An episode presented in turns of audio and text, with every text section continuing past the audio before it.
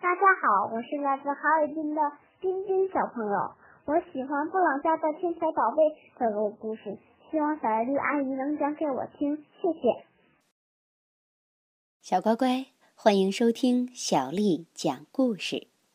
今天小丽阿姨讲给你听的故事是由哈尔滨的孙志斌小朋友推荐的《布朗家的天才宝宝》，谢谢彬彬。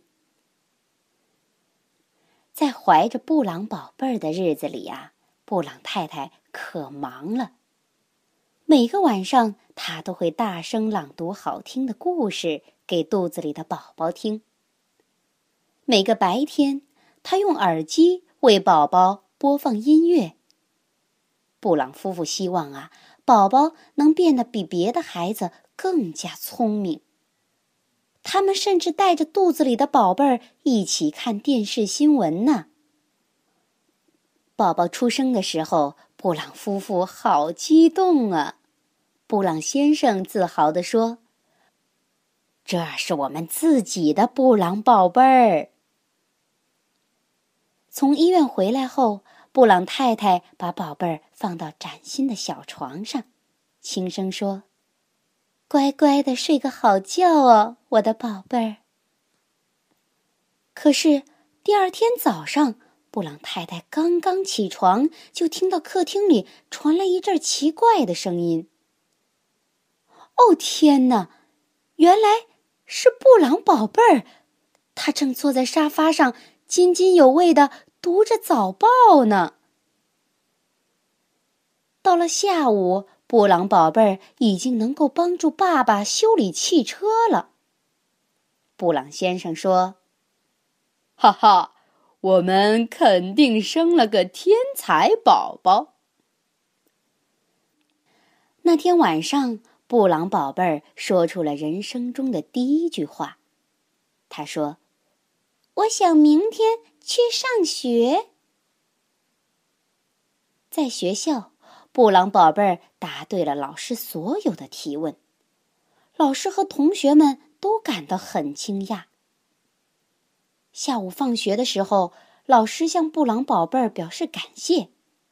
老师说：“你是我一生中碰到的最最聪明的学生。”在回家的路上，布朗宝贝儿说：“他想到大学去学医。”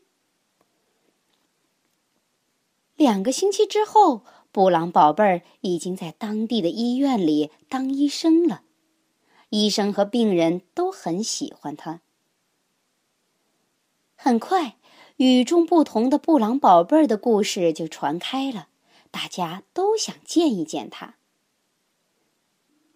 一天晚上，几位太空科学家打来电话，他们想邀请布朗宝贝儿帮助他们去完成一项航天任务。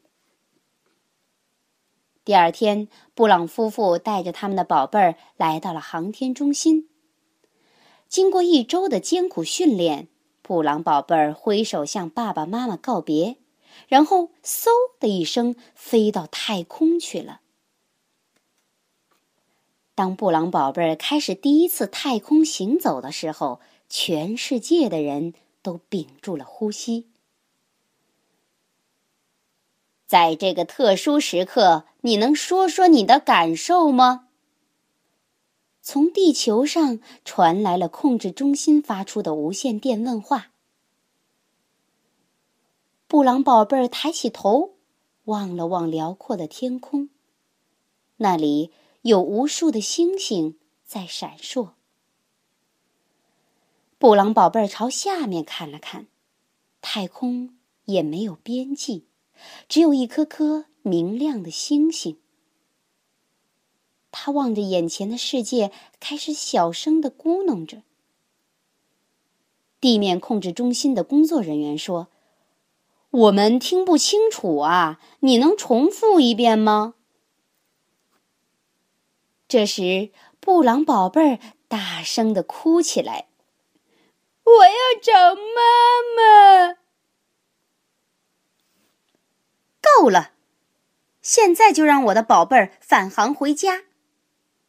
布朗太太朝着宇航中心的管理员大声喊道：“布朗宝贝儿以最快的速度飞回了家。当他走出飞船舱门的时候，还感到有点不好意思呢。这时，布朗太太从成群的摄影师和摄像师之间冲了出来。布朗太太把宝贝儿高高的举起来。“哦，我们聪明的小宝贝儿！”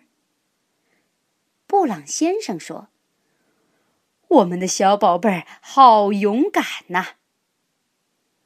布朗宝贝儿问：“我们可以回家了吗？”回家之后，布朗太太给布朗宝贝儿洗了个热水澡。布朗宝贝儿感觉舒服多了。布朗先生挠他的痒痒，他咯咯咯的笑了起来。布朗太太哼起摇篮曲，哄着布朗宝贝儿睡着了。然后把它轻轻放在那张崭新的小床上。让孩子回家，对布朗夫妇来说真是太好了。布朗太太说：“这是我们自己的布朗宝贝儿。”从那一天开始，布朗宝贝儿大部分的时间都待在家里，做小孩子爱做的事情。